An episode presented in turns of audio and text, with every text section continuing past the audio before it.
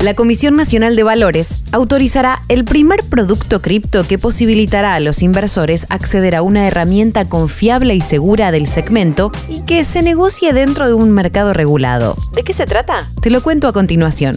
Soy Caro Yaruzzi y esto es Economía al Día, el podcast del Cronista, el medio líder en economía, finanzas y negocios de la Argentina. Seguinos en nuestro canal de Spotify y escúchanos todas las mañanas.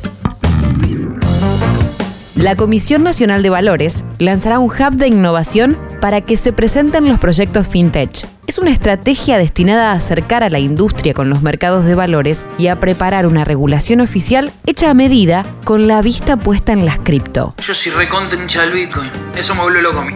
En concreto, será la presentación de uno de los ejes de trabajo del equipo de la mesa FinTech CNB, en un acto que encabezará el presidente de la comisión, Adrián Cosentino, el director, Martín Breilinger, y el subgerente de protección al inversor y educación financiera de la CNB, Ricardo Lázari. Fenómeno FinTech. En un evento el viernes pasado y con la presencia de Cosentino, las bolsas y los mercados de todo el país abordaron el fenómeno fintech y la manera en que se vincula y relaciona con los mercados regulados. También se habló de los criptoactivos y cómo ellos son un factor muy relevante de captación de ahorro público, razón por la cual la CNB saldrá a regularlos. Eh, regulación económica.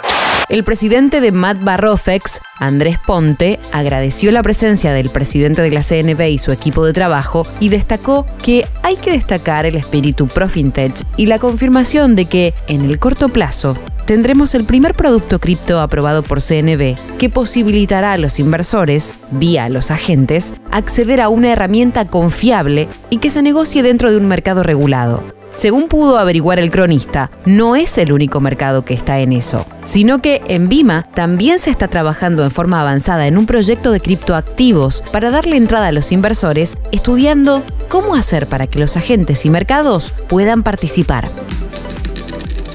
¿Cómo sigue? Las bolsas quedaron en hacer otra reunión dentro de 90 días, donde también participará la Cámara FinTech, con el objetivo de poder ampliar las 400.000 cuentas comitentes que hay hoy en el mercado de capitales hacia los 6.4 millones que tienen billeteras como Mercado Pago y Wallah. En muy corto plazo, la CNB dará a conocer las iniciativas concretas en términos de índices y productos que pueden llegar a cotizar y fundamentalmente pautas como proceder entendidas de manera dinámica. La normativa tendrá que ir adaptándose a la propia evolución del negocio y también a lo que las criptos demanden. La semana próxima comenzará un set de actividades vinculadas a oferentes de criptoactivos para que aquel que tenga un proyecto se siente con la CNB y evalúen cómo trabajar a medida. Cosentino imagina en esta primera etapa un trabajo más de sastrería y no una normativa que contenga todo, es decir, sacar definiciones regulatorias sobre los sucesos que las criptos generen en el mercado de capitales. Con esto, busca evitar estafas piramidales. Esto fue Economía al Día, el podcast de El Cronista. Seguinos en nuestro canal de Spotify y escuchanos todas las mañanas. Y si te gustó, puedes recomendarlo. Texto Mariano Gorodich. Coordinación periodística Sebastián de Toma. Producción SBP Consultora. Hasta la próxima.